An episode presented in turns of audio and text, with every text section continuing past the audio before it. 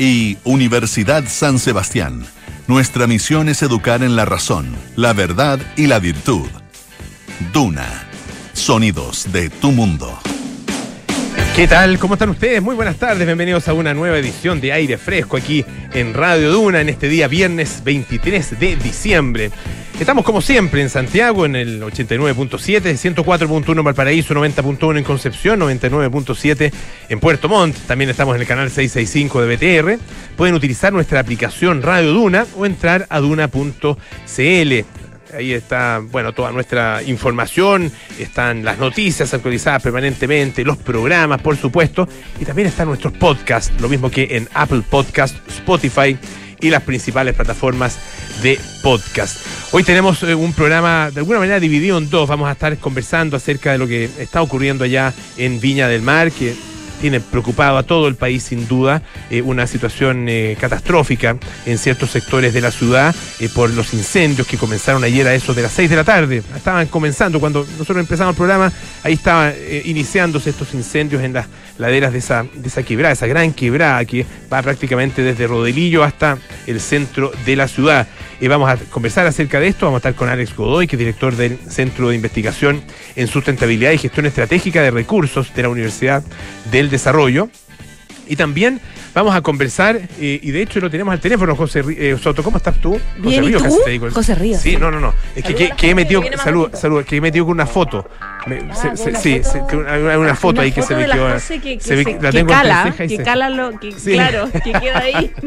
La vamos a hacer pública. yo La vamos creo, a hacer pública. Es súper bonita foto. Oye, vamos a lo nuestro. Vamos. Eh, vamos a tomar contacto inmediatamente eh, con eh, el capellán de Techo Chile, Héctor Guarda. Eh, Héctor, ¿cómo está? Muy buenas tardes, bienvenido. Muchísimas gracias por estar con nosotros. Hola, Polo, hola, María José. Gracias a ustedes también por, por invitarnos ah, y por sobre todo poner el, este tremendo tema que día nos está, nos está congregando como país.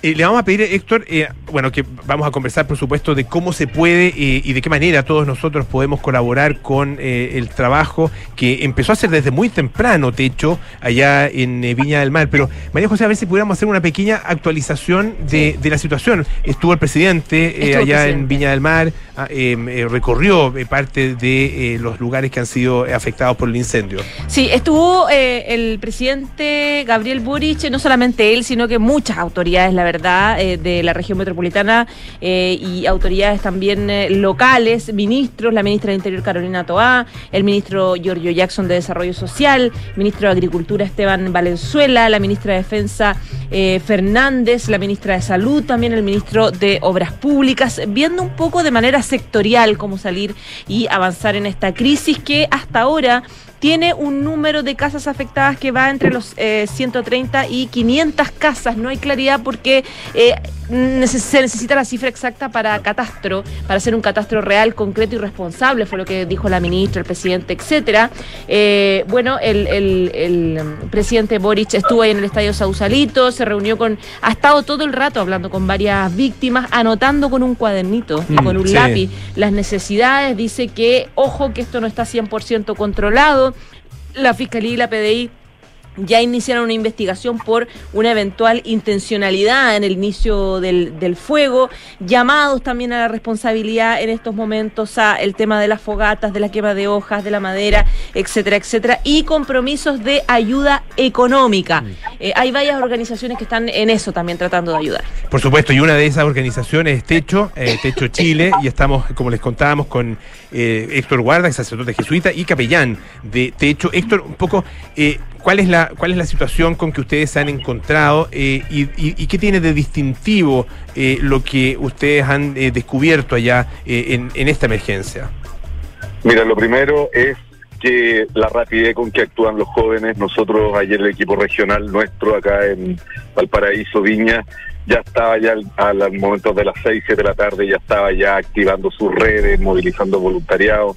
Yo llegué a las 11, 12 de la noche desde Santiago y el equipo ya estaba distribuido en los albergues y en los centros de acopio.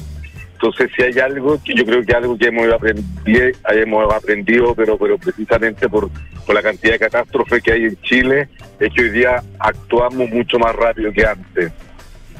El, esta, reacción, claro, tiene que ver con una ayuda inmediata a través eh, de los albergues y hacia las personas que están eh, directamente afectadas. Pero uh, los conocemos a ustedes por el tema de la construcción, ah, por el tema de la vivienda y el trabajo que hacen con el desarrollo de viviendas sociales ah, y, y en el caso también de la atención de las emergencias. ¿Cómo se está enfrentando esta situación desde ese punto de vista? Mira, lo primero es que nosotros estamos coordinados con el municipio esta mañana, bueno, estuvimos con el ministro Jackson y con la, como tú lo decías, la ministra del Interior, la señora Toá. Y bueno, precisamente hoy día lo que tenemos que hacer es ir a la emergencia primaria, primaria, que es el albergue para las familias, es el centro de acopio. Y bueno, después estamos en un segundo momento ya que va a venir el momento de la limpieza y precisamente la reconstrucción. Ahora bien, aquí pasó un fenómeno, bueno, complejo eh, a diferencia de otras ocasiones, y es que, que, aquí afectó a poblaciones, gente que tenía su vivienda, su vivienda eh, sólida en población, pero también hay un número importante de campamentos, cifra que todavía no tenemos actualizada, pero que estamos monitoreando con las dirigentes de los campamentos. Entonces, eh, bueno, ahí nosotros hemos estado monitoreando y también focalizándonos porque, claro, a veces eh, son las las últimas familias a las cuales se le llega la ayuda. Ahora, Héctor, eh, ¿de qué manera, claro, tú planteas esto un poco en dos etapas, la primera, el tema de las albergues, la emergencia, y la segunda, la reconstrucción.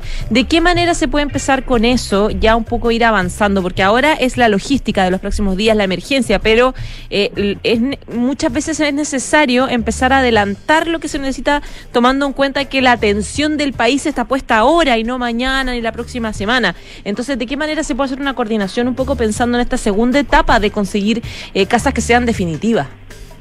Mira, lo primero es que hay muchas personas que lo perdieron todo, ¿sí? En los campamentos. Y nosotros hoy día ya, bueno, tiraste un spoiler, María José, porque efectivamente nosotros hemos abierto una campaña para la captación de recursos, una cuenta del Banco Santander, la 14-2020, que va en ayuda a las familias que ir primero con esa vivienda de emergencia rápida que se pueda cubrir del frío, del calor que ahora en el verano, esa primera eh, esa primera vivienda que nos puede acompañar en este tiempo. Luego, bueno, tendremos que ver lo que pasa con el ministerio, lo que pasa con el gobierno, las ayudas más concretas, ¿no? Pero no olvidemos que este catástrofe afectó a poblaciones, ¿sí? Eh, y a campamentos también acá en Viña. Estamos conversando, les recuerdo, con el sacerdote jesuita Héctor Guarda, capellán de Techo Chile, que se ha desplegado y se desplegó muy rápidamente eh, para atender esta emergencia. ¿Con cuántas personas disponen ustedes eh, y están eh, recibiendo, aceptando y, solicitando más voluntarios? ¿Qué tiene que hacer la gente que se sienta motivada y llamada a también ayudar en esta emergencia? No, eso, o sea, de todas maneras, mira, hay una cosa súper bonita que pasa con los jóvenes que son mucho más creativos que nosotros los viejos. Entonces, lo primero es que los cabros salen a buscar comida puerta a puerta y con eso lo llevan a los albergues, perdón, a los... Eh, centros de acopio. ¿sí? Lo otro es que bueno, los jóvenes también se inscriben a través de las plataformas digitales, Instagram, se van haciendo disponibles para eh, atender las necesidades. Hoy día la necesidad concreta está siendo los albergues y los centros de acopio y cada vez se van abriendo más centros de acopio. Luego el INJU está también abriendo eh, convocatoria para ayudar a limpiar, para ayudar a, a mover escombros, etcétera, y también estamos trabajando en coordinación y bueno, va a venir un tercer momento que ya va a venir el tema de la construcción propiamente tal. Perfecto. Héctor, muchísimas gracias. Eh, techochile.org, ¿no es cierto? Es la página web donde se puede, se puede hacer esta donación, ¿no? Eso es, Impolo, mucho más fácil en la cuenta del Banco Santander 14 2020. Perfecto. Perfecto. Esa es una, una muy buena y muy directa manera, eh, por supuesto, de colaborar en esta emergencia. Son muchas las personas que eh, ya están, ya se sabe que han resultado damnificadas y probablemente ese, ese número va a aumentar en la medida en que salga el catastro completo. Muchísimas gracias. No, lo tremendo, Polo, es la situación. Mañana vamos a estar conmemorando, celebrando Navidad. Imagínate.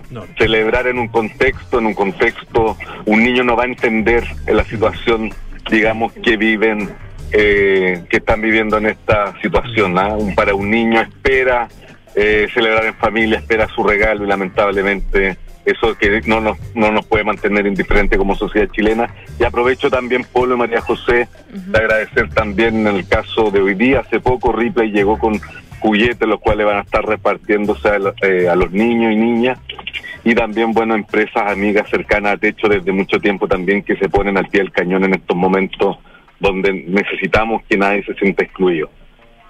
Perfecto, Héctor. Muchísimas gracias. ¿ah? Un abrazo grande y muchísima suerte. Y aquí estamos para acompañarlos y colaborar en lo que se pueda. Muchísimas gracias y bueno, nos estamos viendo y gracias por la cobertura. Es muy importante de no olvidarnos del sufrimiento que están viviendo las familias por acá, por Viña. Muchas gracias. Un abrazo, Héctor Guarda, capellán del, de Techo, eh, Techo Chile, que ya está desplegado, como lo, decíamos, allá en Viña del Mar. Oye, a propósito de lo que decía eh, Héctor em, sobre el tema de los niños, mañana es Navidad, los niños no entienden, digamos, eh, esta, esta situación tan compleja. recién conversaba con el presidente de la Cámara Regional de Comercio de Valparaíso, que decía que em, se organizaron ya una Navidad para los niños. De hecho, están costeando Navidad para mil niños, ah, organizándoles todo, ah, digamos. efectivamente, hay una sensibilidad importante que hay que, que hay que abarcar a los niños que quedaron ahí, que perdieron todo y, y mañana Navidad. No, sin duda, sin duda. Y bueno, es una, una emergencia que desgraciadamente lo vamos a conversar en algunos minutos más, eh, pero una emergencia que em, de alguna manera está anunciada ah, y ha estado anunciada durante años ah, por las características de la zona, por las condiciones que se están dando eh, en términos eh, climatológicos, en términos meteorológicos, y también por la construcción eh, precisamente en esa zona, este, este eh, espacio, ¿no es cierto?, de interacción, ah, eh, de intersección entre la vegetación y la presencia humana, es, bueno, siempre va a ser problemático en este sentido. Entonces, em, como, se, produce en Viña del Mar, se produce en Valparaíso y en tantas otras ciudades de Chile, bueno, desgraciadamente nos vamos a seguir encontrando con, esta realidad. Así es. Ya, María José. Bueno, pese a todo, eh, muy feliz Navidad. Sí, hay que disfrutar con, La, con la familia. Así es, así es. Muchas gracias, que esté muy bien. Vamos a escuchar eh, un poquito de, de música. Este es Gorillas con Dare. It's there.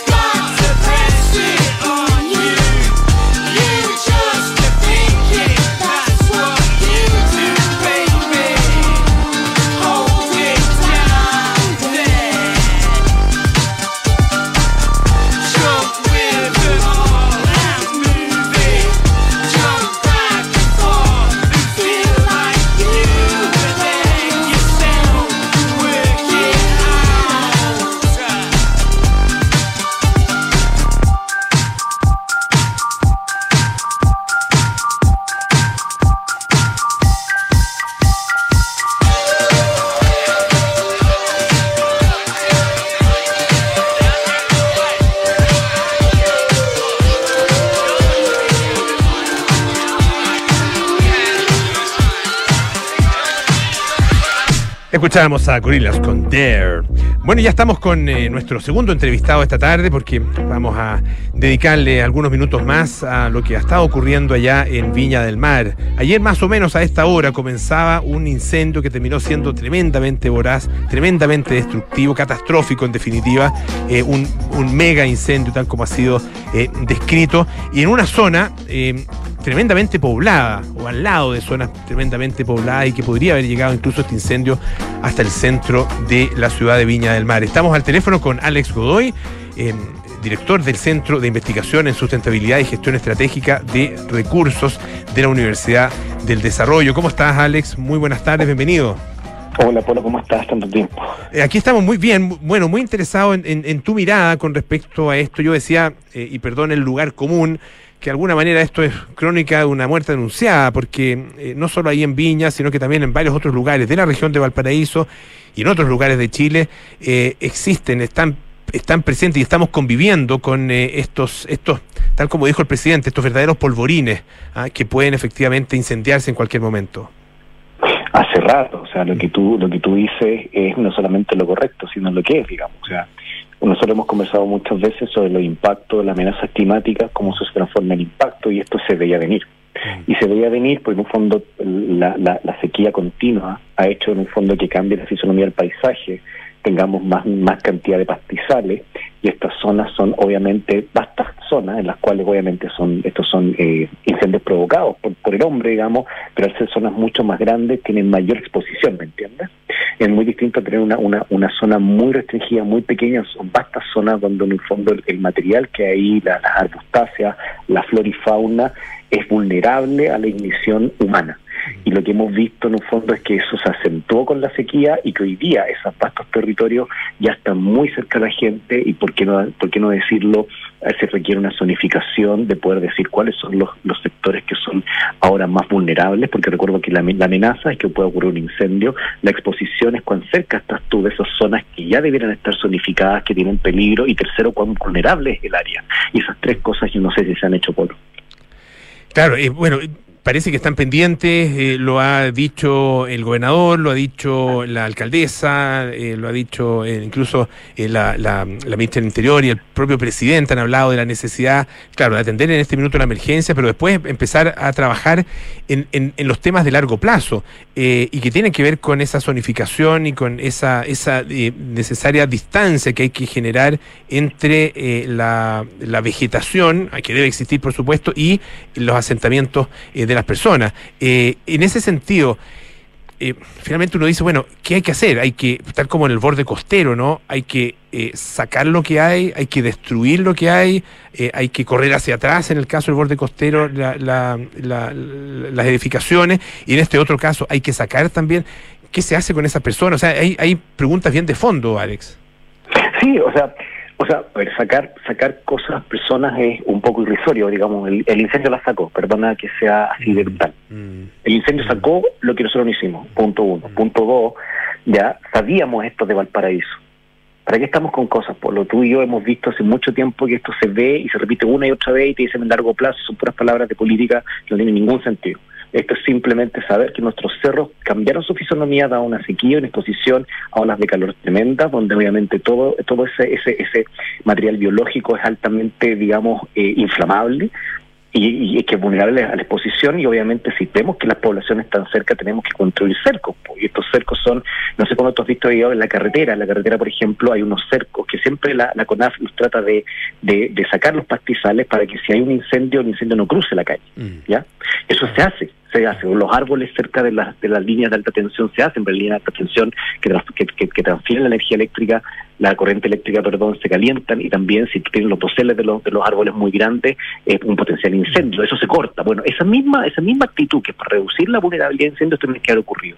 O sea, lo que a mí me indigna, Pablo, y gracias por llamar, es que teniendo hace un par de años atrás una gran catástrofe como el Paraíso, hoy día lo viva, lo viva, lo viva eh, Viña. Y esto tiene que, esto recae en los gobiernos locales, primero lo que son los alcaldes, son los que tienen que poner presión al gobierno central, presión al gobierno regional, el gobierno regional que tiene que coordinar esto regionalmente, porque digamos, los ecosistemas se mueven, coordinan, eh, se mueven regionalmente y tercero, un apoyo del sector central en el cual la ONEMI y los fondos existan y eso permite saber cuáles son los puntos vulnerables, cuáles son los potenciales lugares que tenemos que poner acento todos los veranos, porque esto, este, este es el verano más frío que vamos a tener de cara al futuro. Por, entonces, por tanto, en un fondo, este van a ser las mejores condiciones de cara al futuro. Futuros son puras malas condiciones. Entonces, de hecho, eso podemos asignar fondos, recursos, etcétera. Y todo eso son negligencias que se van pasando en posta. Lamentable, pueblo. Estamos conversando con Alex Godoy, que es doctor en Ciencias de la Ingeniería, director del Centro de Investigación en Sustentabilidad y Gestión Estratégica de Recursos de la Universidad del Desarrollo. Eh, a ver, eh, la verdad que es, eh, desolador ah, la descripción que tú haces, el mensaje que, entregas, porque efectivamente todo lo que se viene es peor de lo que ya hemos visto. y por lo mismo, eh, hay que eh, adecuarse, ¿no es cierto? Hay que buscar fórmulas eh, de ya, ya a esta altura para estas para estas cosas tan agudas de la mitigación ya, ya ya como que sirve de poco es la adaptación la que la que nos, nos está empujando en este minuto no y qué hacer porque yo te aseguro que esas mismas personas que hoy día han visto sus casas destruidas hoy día están sacando escombros para poder reconstruir ahí mismo Ah, eh, y eso es, claro, ahí va, va a ser la, la, autoridad y la firmeza de la autoridad la única que eh, va a tener la capacidad de, impedirlo si es que esos lugares son efectivamente eh, peligrosos. O sea, así es, digamos. Y, y, digamos, a ver, a ver, Polo, disculpa que, sea un poco, bueno, tú ya me conoces hace años, pero estamos rodeados de gente cantifera que está hablando de plan de adaptación y de mitigación al cambio climático y vemos esto veníamos saliendo de un incendio hace cuatro años. Entonces, toda esta gente que, digamos, sea como experta en adaptación, estamos viendo la versión empírica que no ocurrió. Mm. Segundo, atento alcalde, en todo Chile, en el sector central, las zonas que son vulnerables están en todo el Valle Central debido a una sequía prolongada que viene más de 20 años. Y que las temperaturas siguen aumentando y las olas de calor además siguen siguen siguen afectando y siguen creando vastas extensiones de estos terrenos con estos pastizales que son vulnerables a la acción pirotécnica, digamos, a la acción digamos, inflamatoria de, que alguien pueda inflamar algo y pueda hacerlo, digamos, etcétera.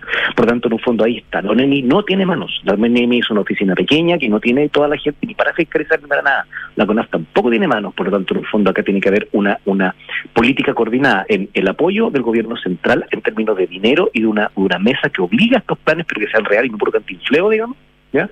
Dos, a que los gobiernos regionales actúen coordinando las comunas, porque obviamente que a veces estos traspasan una o dos comunas, en las comunas y los, y los, y los, y los gobiernos regionales sean los coordinadores de estos estragos individuales. Y tercero, que los alcaldes se pongan las pilas, pues, ¿me entendió? ¿No ya, ya se salió la campaña, digamos, y vamos a tener gente hoy día que van a decir, bueno, tenemos que ayudar a Chile, pero lamentablemente, Polo, lo que vemos es que esto es una cantidad, es una cascada, un efecto, un rappel effect, como dicen los gringos, un efecto cascada, digamos, en, en, en, que al final hablamos mucho de adaptación y estamos teniendo esto. Lo aprendimos para el maremoto, lo aprendimos. ¿Cierto? Ahora no lo, no lo aprendimos para incendios, lamentablemente. Claro, porque hemos tenido, tal como tú dices, mega incendios en Valparaíso, mega incendios, mega incendios en la región de O'Higgins, en la región del Maule, ah, eh, con situaciones que han sido también, eh, bueno, también eh, recuerdo el caso con características relativamente similares en una zona mucho más al sur, como es Castro, por ejemplo, ah, donde también hubo un incendio importante hace un, hace un par de años, y, claro, ahí, bueno, se finalmente se reconstruyó y todo. Lo, que en, en, en la práctica y en el terreno, eh, ¿qué se hace? Ah, eh, en definitiva. Tú mencionabas, por ejemplo, esto, esto de los cercos, ¿no es cierto? Eh, en este caso, con estas quebradas que son relativamente estrechas, hay que eventualmente sacar esa, todas esas viviendas que están ahí o hay que cortar la vegetación, mantener esa, esa vegetación al límite. ¿Cómo se hace técnicamente? Mira, yo no soy experto, pero lo que lo que hemos visto, por ejemplo, lo que de la experiencia californiana, por ejemplo, ya, donde los incendios son primero, digamos, es determinar la zonificación de cuáles son las zonas hoy día que son, por ejemplo, eh, sitios puntos calientes y que son en un fondo de acuerdo a, al que son los puntos más cercanos a la población donde existen ese tipo de flora y fauna que es más susceptible de que se inflame. O sea, lo primero es saber dónde estamos parados. ¿Ya? Después, donde estamos parados, digamos, ver cuáles son los sitios que son más cercanos y aledaños a las poblaciones circundantes o a sectores industriales o sistema productivo. Y luego esos sectores productivos crean lo que se llaman cercos, que son cercos para evitar que el fuego que el fuego aparezca, que son surco, cerco, limpieza y usualmente un, un, un, un, sistema de raleo que permite eliminar este material que es inflamable, que al final son como estos pastizales, cuando tú vas a hacer la gente cuando hace trekking, que se te pegan las piernas, etcétera, que son un tema inflama, son inflamables. Por lo menos eso, pero todo parte por una zonificación. Esto no tiene, nada que ver con una planificación central, que no, nos gusta el cantinfleo de la planificación central, eso no va a ocurrir nunca, ¿ya? Entonces tiene que ser a nivel local y a nivel regional, en que los gobiernos regionales hagan una zonificación de desastres, po.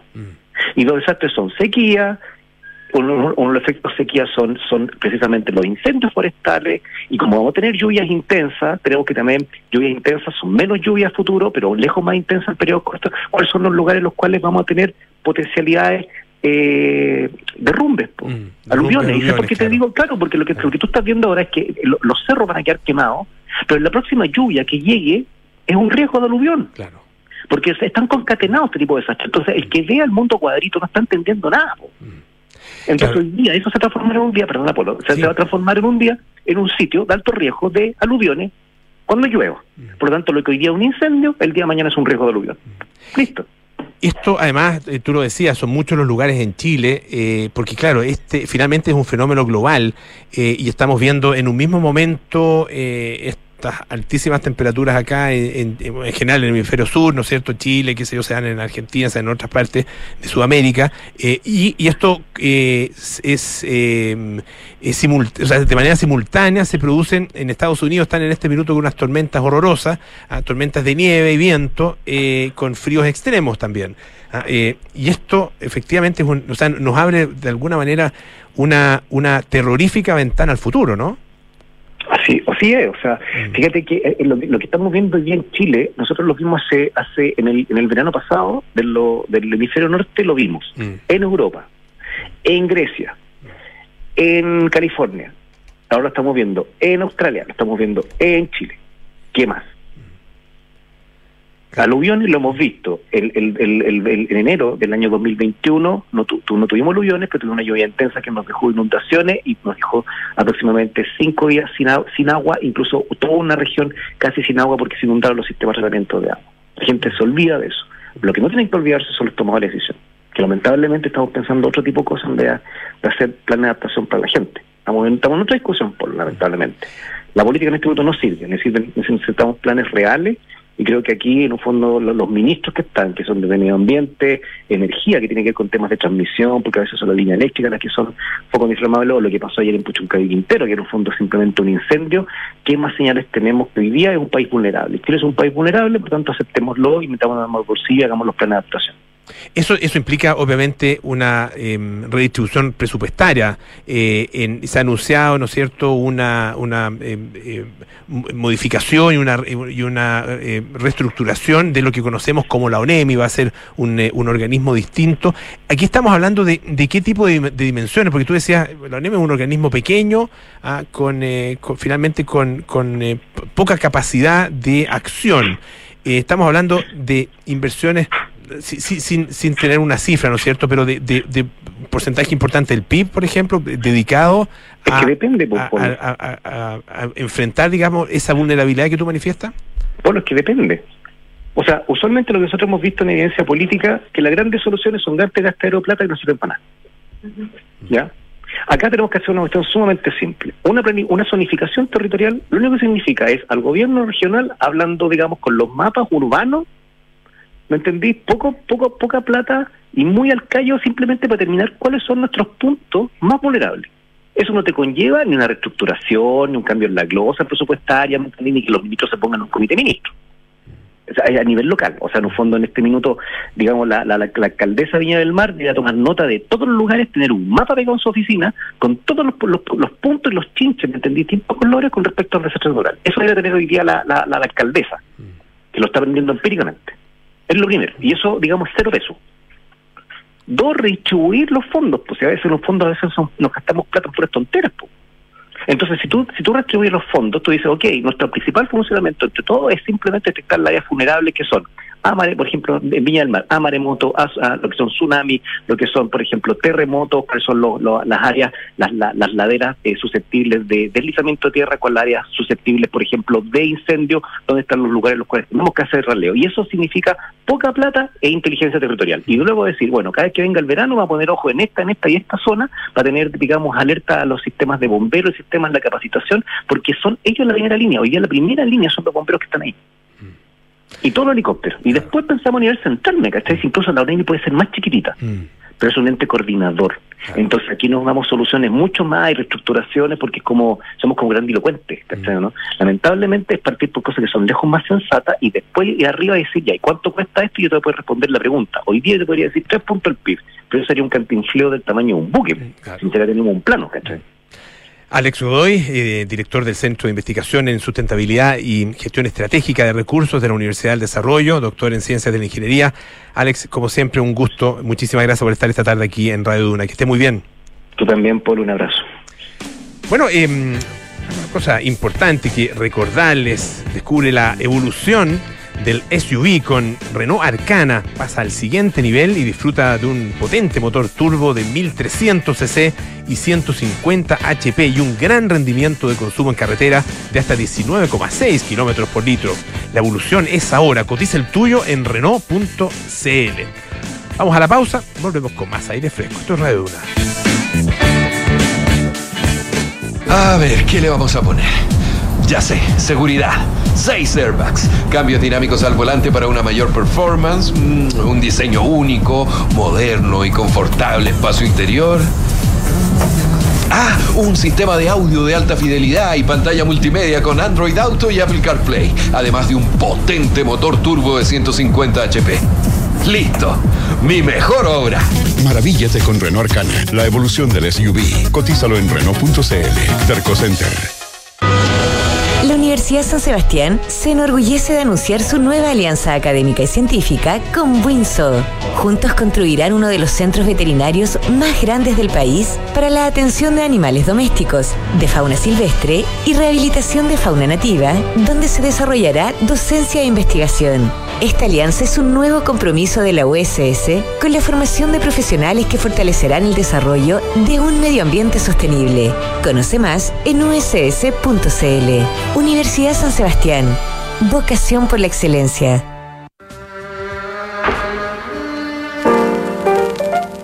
Tammy Terrell fue mucho más que la compañera de Marvin Gaye en el célebre dueto Ain't No Mountain High Enough. Destinada a ser la voz y el rostro de recambio en Motown, la joven cantante quedaría en un segundo plano mientras su carrera era marcada por el abuso y por una salud frágil que terminó con su vida cuando apenas saboreaba los frutos de su éxito.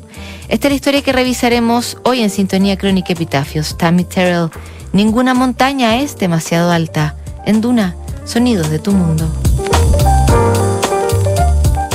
Qué rico que podamos viajar todos al sur este año. Haber calzado las vacaciones fue una tremenda idea. Sí, con la Javi estamos listos, listos. Oye, ¿y cómo lo van a hacer con el Roque al final? Se queda donde mi mamá. Ah. Con Marcelo contratamos Verisur hace un par de días, así que podemos partir tranquilos. Ah, qué Y buena. la casa queda en buenas manos. Sabemos que quieres estar tranquilo cuando sales de casa. Conoce la alarma Cero Visión de Verisur, capaz de actuar antes que lleguen las fuerzas de seguridad. Calcula online en verisur.cl o llama al 600-385-0003. Activa Verisur, activa tu tranquilidad.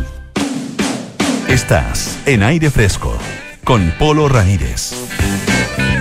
Ya estamos de regreso aquí en Aire Fresco, esto es Radio Duna. La Universidad San Sebastián destaca con orgullo el primer lugar nacional en investigación en el área química, según el ranking Simago del 2022. Universidad San Sebastián, vocación por la excelencia.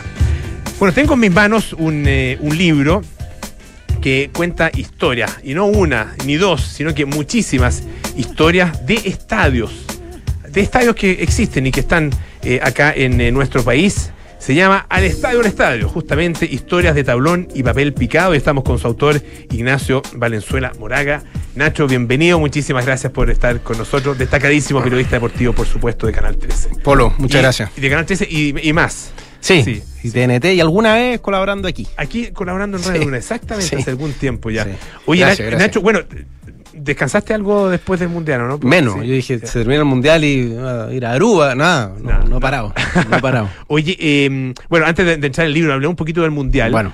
Ah, y de, lo que pasó. ¿Con qué, ¿Con qué sensación te quedaste con, con esta, eh, no solo el triunfo Argentina, no solo el resultado, sino que también un poco el, todo el proceso? Fue un buen mundial. Yo encuentro que fue un buen mundial. Uno apuesta siempre en los mundiales y mm, es difícil que te toque un mundial malo, o sea, que te toque la mayoría de los partidos malos.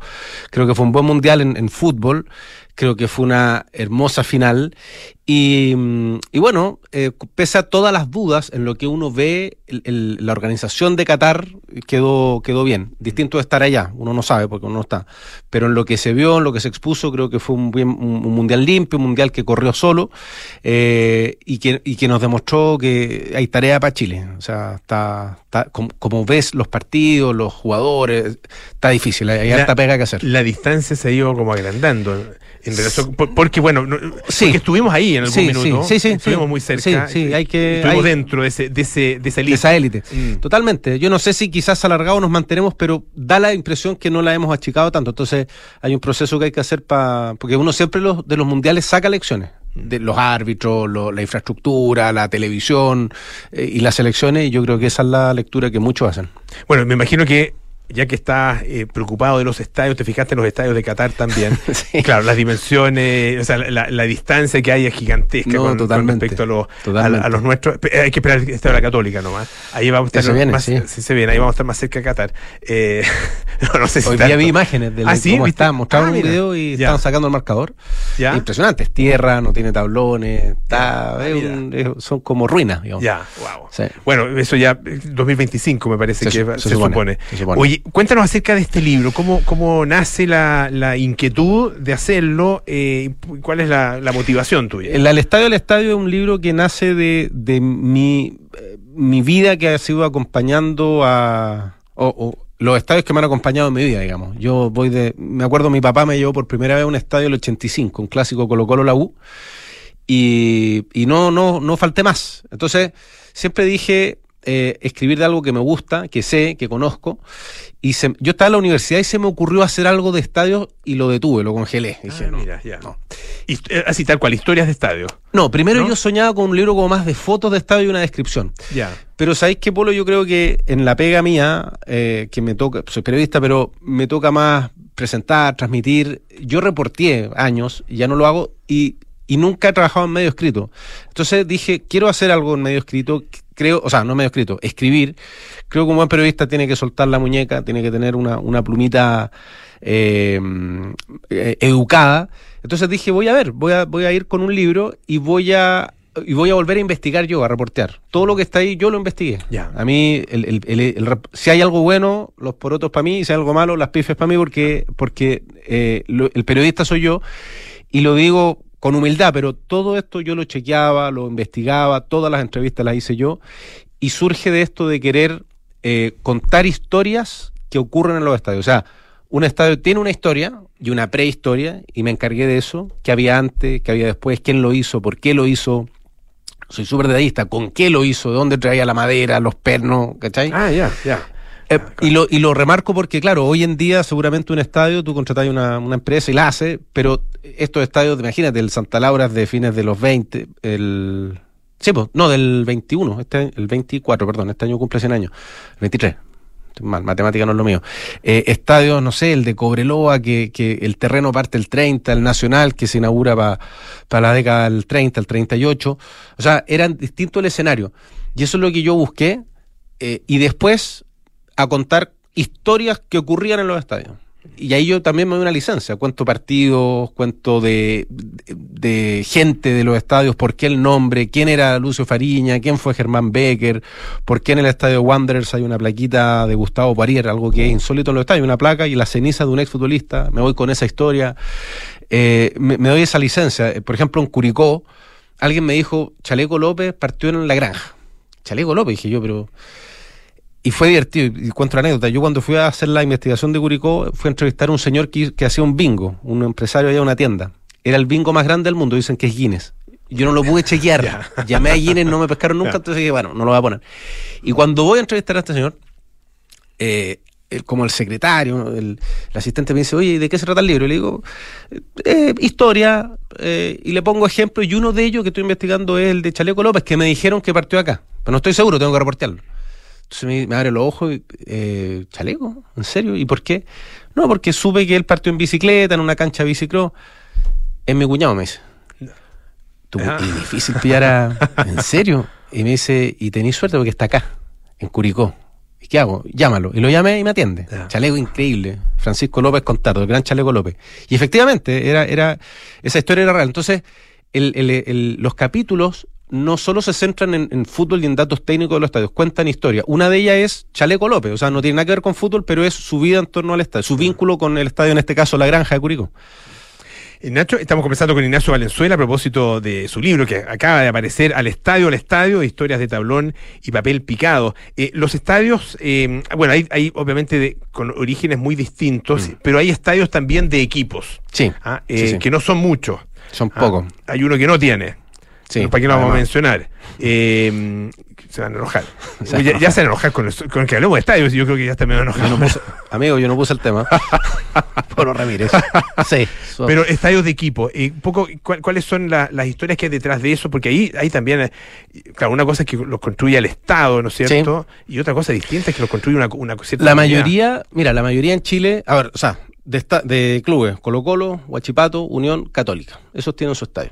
No le piden permiso a nadie para jugar. Ya. Ellos son Ah, dueños. solo esos cuatro Esos equipos. cuatro, Mira. exacto. Entonces, los otros, por ejemplo, el de Arica lo hizo una junta de adelanto para el Mundial del 62. Eh, el de Antofagasta, dos paladines, Calvo y Bascuñán, con el apoyo de la municipalidad. Y así. En los que mencionas tú, eh, acá está, por ejemplo, el eh, Santa Laura. Lo hace la, la- la colonia, la colectividad española. Claro. Ellos tenían, Santa Laura era su centro, como su centro español de acá, antes. Ese centro español es de la década del 50, si no me equivoco. Ese era el centro donde hacían juntas sociales, matrimonio, entonces, y, y fútbol, y ciclismo fundamentalmente. Entonces, ahí está contada la historia de cómo nace, por qué nace, por qué lo tienen. En el Santa Laura está hay una muy linda historia de la señora Carmen Araya, que es la que hace los, las mechadas, las famosas mechadas de Santa Laura. Ya. Ese es un ejemplo que yo no toco la pelota, simplemente voy a su casa, me atiende, su casa en La Pintana, me tenía sándwiches esa mañana que, que te prometo, y me cuenta la historia de su papá que iba a comprar la carne a la, no sé, a La Vega, ¿cachai? La palta, se compra hornos para hacer pan, todo. El Estadio Santa Laura es un estadio de Unión Española que ha servido mucho al fútbol chileno como comodín, o sea, todos han jugado en Santa Laura. Claro. Todos los equipos, casi todos han jugado, el estadio que mejor se ve, la catedral, etcétera. Y está esa historia de, de efectivamente en un barrio de fútbol, cómo lo, lo va agrandando Unión, la plata que le mete. Hay una historia bonita de, de JM, Julio Martínez, que habla de la primera vez que va él con su papá al estadio, que el papá se agarra a combo con un hincha de Audax. Y después terminan siendo muy amigos. El de Huachipato, hay una historia muy. Yo remarco que el libro, aparte de estadio, tiene barrio, tiene vecinos, tiene, tiene comunidad. El estadio Huachipato se hace porque se construye la siderúrgica eh, en el periodo del gobierno radical. La, eh, está Juan Antonio Ríos que fallece, entonces la inaugura González Videla, la siderúrgica de Huachipato. Y se forma una, eh, una villa que se llama Presidente Río, en honor al, al presidente que, que era de Cañete. Eh, él no alcanza a cortar la cinta, pero cuando tenemos esta siderúrgica dije, bueno, todas las empresas, las vidrieras del Irqué, las de paños de Penco, tienen equipo, nosotros hagamos. Entonces Guachipato dice, ok, vamos a jugar, necesitamos una cancha. Surge la historia de cómo hacer una cancha. Tenéis que moler un cerro para hacer el estadio que se conocía como Las Higueras. Entonces, está esa historia también. El- es como, como un cerro cortado, ¿no? es un cerro cortado. Era, imagínate que era entretención para los niños ver los bulldozers, ¿cachai? Que, Mm. que llegaban las máquinas. Eh, en Huachipato, en la empresa, los trabajadores eh, eh, un- regalaban un día trabajo, en vez de ir a, tenían libre en la mañana, por ejemplo, iban los de camiones, llevaban la, tierra, los de las bulldozers, todo, los de la tarde igual. Entonces, también se cuenta con el cariño que se hizo en el caso de Huachipato. San Carlos, Católica iba a tener, no sé si sabías, tenía Estadio Independencia, que, que lo cierra, la, pontificia tenía deuda y, arregla esas deudas, cierra con candado el estadio, y lo iban a hacer donde ahora está la costanera norte al, al frente del Parque Bicentenario, por el frente del perfecto, Mapocho. Perfecto. ¿Dónde estaba Santa Rosa las Condes? o- No, poco- pero por al frente. Ah, por el otro lado. Por el otro lado. O sea, ya. ahora tú pasas Ya. y ahí lo van a hacer. pues, eh, Jorge Medina pone la primera piedra. Ya. Lo, lo van a inaugurar y la Junta de Vecinos Que era dice- pro, pro gran canciller en esa época, me parece, ¿no? No sé. el 84. Ahí pone la primera piedra. Y la Junta de Vecinos, Vitacura, Los Castillos, dice, ¿sabes qué? No, no queremos un estadio acá. Hay una frase que está en el libro que dice, eh, los rotos del futuro no los creemos acá. Esa es la, lo que se hablaba entre... Entonces, eh, hay una maqueta del estadio, yo la vi, tuve harto acceso, hay, hay harta investigación, y cuando no pueden hacerlo, se acuerdan que tienen el fondo en San Carlos. Pero que ah, Que esa era una donación. Una... ese se lo compran a un socio Ah, de lo compran. apellido Roselot el año 70. Ah, ya, ya. Pero tenían el campo que era lechería, caballo, Ya. roca, oveja. Entonces, ok, y bueno, y Alfonso Suet, que era el presidente, él vivía ahí, y creo que vive todavía en- como en camino otoñal, por ahí. Entonces dijo, bueno, este estadio puede estar cerca de mi casa, le voy a meter el mayor empeño. Entrevisté a Alfonso Suet Ya, ya. Ah, mira. Me atendió, sí. Y, y bueno, y entonces me lo iba contando. Entonces, la Católica hace ese estadio ahí porque dice, es una locura, pero es el terreno que tenemos. Y te digo más, lo hacen donde está el, el San Carlos que ahora se demolió, en ese punto exacto, y no, no sé, pues no, no más hacia el poniente, porque dicen en el futuro, si se ponen vecinos, todo, para que no se pongan pesados, vamos a hacer como un colchón que se lo podemos vender a alguien. Y finalmente ahora hay un colegio, está el colegio Cumbre, hay unos locales ahí. Entonces, todo eso estaba pensado en son de que, de que no los molesten después. Y así funciona San Carlos, con, con trabajo de gente de la universidad, ingeniero, o sea, no paga la católica poca plata para lo que es el estadio porque tenía mucho profesional de la católica. Nacho, eh, ¿qué pasa con el Estadio Nacional y cómo, cómo enfrentas la historia del Estadio Nacional que, que tiene, bueno, eh, tanta, tanta Sí. historia, ¿no es cierto? Anécdotas de todo tipo y por supuesto una carga Sí. ah, eh, por, por el tema de violación a los derechos humanos que ocurrieron eh, eh, eh, una, prácticamente entre 73 y 74, un, un periodo Sí. largo de tiempo, eh, y que fue, bueno, centro de detención, de tortura. El más grande de Chile. Mira, eh, a ver, siempre el libro lo pensé en es un libro positivo, es un libro de, de- de- de deporte, de, de cosas positivas, pero naturalmente uno en esto, y en el caso del Estadio Nacional en particular, no puedes pasarlo de lado. Se han hecho muchas investigaciones, hay documentales, Mm. hay, hay, hay, hay de un cuánto hay. Entonces, mi fin fue no centrarme en eso, pero yo lo menciono Ya. con, el, con las líneas y el espacio que se merece. Eh, el Estadio Nacional en particular me costó mucho armarlo por, por, por qué, qué, eh, qué es lo que quiero decir del Nacional. Y el Estadio Nacional finalmente en el libro es, eh, la frase es el estadio de todos los chilenos. Ahí habló Patricio Elwin cuando una, un día después de, de tomar el, De asumir, claro. de asumir el cargo de presidente, ahí viene el Papa, ahí se dan los, los genuinos eh, recitales, ahí eh, Martín Vargas pelea un título del mundo, ahí viene Joe Louis, el mejor, uno de los mejores boxeadores de la historia, a pelear. Eh, en fin, y, le- y lo que me, me preguntas tú, lo menciono, pero sin eh, entrar tanto al área chica por lo mismo, porque como está tan, tan hablado, Mm. hay otros documentos muy buenos, pero yo menciono, menciono la, esto de, de, de que haya gente sufriendo, que iban a matar, que iban a torturar, cuando los oficiales de la FIFA estaban midiendo la cancha para jugar con los soviéticos. Eh, es un, un mamarracho eso que Claro, se hizo. claro. Después juega Chile un, amistoso con Santos, ahí que pierde. Pero lo menciono así, no, lo menciono, se nombra con el debido respeto, con el debido espacio, pero no está en el del Nacional, no está enfocado en eso. Eh, Ahora, claro, y por- porque, además las historias son muchísimas, ¿no es cierto? Sí, y hablar sí, de- sí. del estadio, estamos hablando ya de eh, o- 80, 90 años de, de historia. Exacto. Eh, el, y que se llama Julio Martínez. Sí. ¿ah? Personaje al que sé que tú. ¿Qué tal? que- al que le tienes mucho aprecio. Sí, sí, el, el- mira, el del Nacional lo que yo le hinco el diente mucho es eh, lo que significa para Chile eh, tener a este estadio para el para el Mundial del 62. Yo en muchos relatos me apoyo todos los estadios que hay acá, salvo uno los conocí. El de Coronel no lo conozco, el de Lota nunca entré, nunca pude entrar. Ya. Pero todos los otros, entonces, en el Nacional en particular me apoyo mucho en mi papá, lo que me contaba él cuando era chico, que eh, llegaba con los zapatos rotos porque ocupaban el velódromo para tirarse como refalín. Ya. ¿cachai? Entonces mi abuela lo retaba. Entonces, esas cosas yo me apoyé mucho en él. Te gusta la historia, tiene buena memoria. Y en el Nacional, en la historia linda es cuando efectivamente postula ser la, la sede, porque ese estadio tienen que agrandarlo para arriba y para abajo. Le ponen, técnicamente no tengo el nombre, pero en, en- en la construcción, digamos, cuando tú pones, crece hacia arriba, le pones como unas, no sé, vigas, por decirlo un, de alguna un- manera un suple. un suble, un buen, claro, un par- y le borraba ahí el, el velódromo poniéndole tablita. Está la historia de los matamoscas, que pocos la saben. El- lo- lo- La- los focos, los focos de iluminación, para el 62 no estaban, los ¿Ya? llamados matamoscas. Entonces, los, los construye, los traen al final del 62, los trae la Philips. Y es divertido porque cuando los inauguran, era una reunión doble, y hay unas fotos que encontré maravillosas, que están los focos prendidos, entonces juega, por ejemplo, está el Chago, Colo Colo, la Católica, ya pues van a jugar, se ve a la raja, pero hay que pagar la cuenta y tienen que repartirla entre los cuatro y nadie quería pagar porque era muy caro, ¿cachai? Esas cosas eh, están ahí. El, el Nacional es más como amplio por lo que te decía, el estadio todos los chilenos y, y todos como que tienen algo con el Nacional. Entonces, es una mirada no tan, tan puntual de partido. Hay otros estadios, no sé, pues en Temuco hay un partido preciso. Hay uno cuando asciende el, el 91 contra Colchagua. Esos son más, más específicos. El Nacional es un- una mirada un poco más, más amplia, más abierta. Yo he escuchado a algún, algún especialista en algún minuto, en, en algún arquitecto, que, conocía del tema de los estadios y decía, el Nacional no tiene caso. Lo- lo- lo- lo lógico sería votarlo y construir otro estadio. ¿Quién se va a atrever a votar el Nacional? Yo creo que nadie en la vida, nadie en la histo- y, y- y- sería completamente eh, eh, inadecuado, ¿no es cierto?, Eh, de- de destruir un estadio con esa con esa historia, pero pero Wembley lo hizo, claro, no tenía la carga eh, la carga eh, eh, de, de- de drama, de dolor que tiene el Estadio Nacional, pero Wembley lo votaron y lo hicieron de nuevo.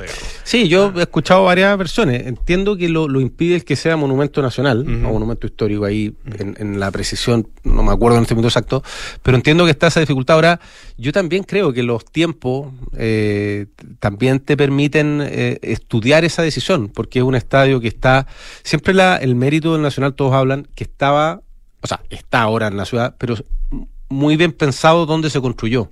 Al medio de todo, al medio de la ciudad, con, con accesos amplios, eh, pero, pero está quedando atrás, se ve claramente, o sea, está, pesa los arreglos que se han hecho, está, está quedando atrás. Claro, nuestro principal estadio y efectivamente la distancia que hay con eh, estadios, incluso en algunas partes de Latinoamérica, bueno, el eh, Maracaná, es enorme. El Maracaná que, que con toda la carga que tiene y lo, lo, lo achicaron Claro. y lo hicieron de nuevo, lo hicieron de nuevo. Ahora, eh, hubo un, en un momento, recuerdo la, la construcción de varios estadios, el, el- el- el proceso que hizo la, la presidenta Bachelet. En 2008. 2008. Ah, eh, eso, esos estadios tienen más o menos las mismas características, son eh, fue como, como un, un, eh, un- Como una se- política pública eh, de, de construcción de estadios, recuerdo para un campeonato en específico. Sí, fue para el, para Mundial Femenino, Femenino, Sub-20, claro. Ajá. que organizó Chile. Eh, lo que pasa es que ahí... Fue, fue en ese- definitiva, un poco cómo lo miras eso, esa, esa ese fue, decisión? ese fue el, mira, hasta, hasta ahí todos los estadios ya eran más o menos viejitos. Ya. O sea, te diría que si no, si esta entrevista la hacemos el 2007, te diría que el estadio más moderno era el de Iquique el 93, el Tierra de Campeones. Ya. Porque el de Palestino, el, och- el de la Cisterna el 88, el de Católica el, 80, el Monumental el 89, en fin. Y para atrás, imagínate, pues, 38 el Nacional, el de las Serenas de la década del 50. Muchos no se, no se construían así, vamos a construir un estadio. Era una cancha, ya, subimosle palito, listo. Otro trae, ya, yo voy a hacer gradería, y ya por acá yo voy a poner malla Rachel para las mallas, era así. No es como ahora que tú construyes un estadio. Y ese episodio, efectivamente, que es con el, el primer periodo de Michelle Bachelet, es el plan bicentenario, y son cuatro estadios los que le dan el impulso a toda la. Es el comienzo del plan eh, de estadios nuevos. Coquimbo, Temuco, Chillán y Audax, que son idénticos, salvo que uno es de cancha artificial, el de Chillán, el de mm, Audax, el de la Florida, y el otro es de, mm, de pasto natural. Pero ese es el proceso que impulsa el nuevo cambio, que se, po- o sea, el cambio y que se podía, y es un hito, es un hito en, el, en los estadios, en la infraestructura deportiva de Chile. Eh, el, el libro, Al Estadio, el Estadio, estamos conversando, les recuerdo, con Ignacio Valenzuela. Eh, tiene una ilustración, sale, por supuesto, parte del Estadio Nacional, el Pilucho, eh, una micro, ¿no es cierto?, que va, dice Estadio Nacional, también dice al Santa Tuve Laura. especial criterio en el pilucho polo, para no herir. Sí, mira, si tuviera buena vista a esta altura, podría. podría... No Pero tiene es- relieve, Es, digamos. verdad. Sí, un pilucho muy discreto. Sí, sí, Pero, cuesta ir al estadio. Eh, Cuesta ahora. Ahora. Mira, es bueno lo que pregunta. Este libro, a ver, tiene en la portada, hay una micro que, y, el- y la frase era la que decían cuando te llevan al estadio, al estadio. La idea es, lo que implícitamente tiene la portada es, eh, es ir al estadio, es que te lleva al estadio, pero tú entras a estadios como se entraba antes, que podías ir con podías entrar con, con la camiseta de la Unión y otro de Colo Colo, no pasaba nada, que el estadio estaba, si cabían 30.000, entraban las 30.000, barra los dos equipos. O sea, este viaje es un fútbol que desgraciadamente ahora ya no tenemos mucho, que cuesta mucho. Que tú te bajabas de la micro, ibas a la boletería a comprar el estadio, la entrada. Ahora tenéis que comprar tres días antes, ser socio de no sé quién, con tu carné. Entonces, es un viaje a un fútbol que yo alcancé a vivir. Yo creo que este, este libro al, al joven le va a aprender el adulto va a recordar y la persona más grande de más edad se va a emocionar. Ese, ese es el llamado. Pero efectivamente es un, es un fútbol que desgraciadamente nos, nos ha ido dejando y que en lo que yo pueda hacer trataría un poco, de, mi, mi, aporte es tratar de recuperarlo. Ignacio Valenzuela, autor de Al Estadio, Al Estadio, periodista deportivo, historias de tablón y papel picado. Muchísimas gracias por estar A con ti, nosotros. Polo. ¿ah? Muchas gracias por invitarme y por, por divulgar el librito. Ya nos vamos, viene cartas notables con Bárbara Espejo, nada personal con Josefina Ríos y Matías del Río, terapia chilense con Matías Rivas, Arturo Fontaine y Sofía García Huidobro, sintonía crónica epitafios a continuación con Bárbara Espejo y Rodrigo Santa María y mañana a las 8 de la noche Duna Jazz con Santiago Ramírez y nosotros nos juntamos el día lunes a las 6 de la tarde para más aire fresco. Chao, chao.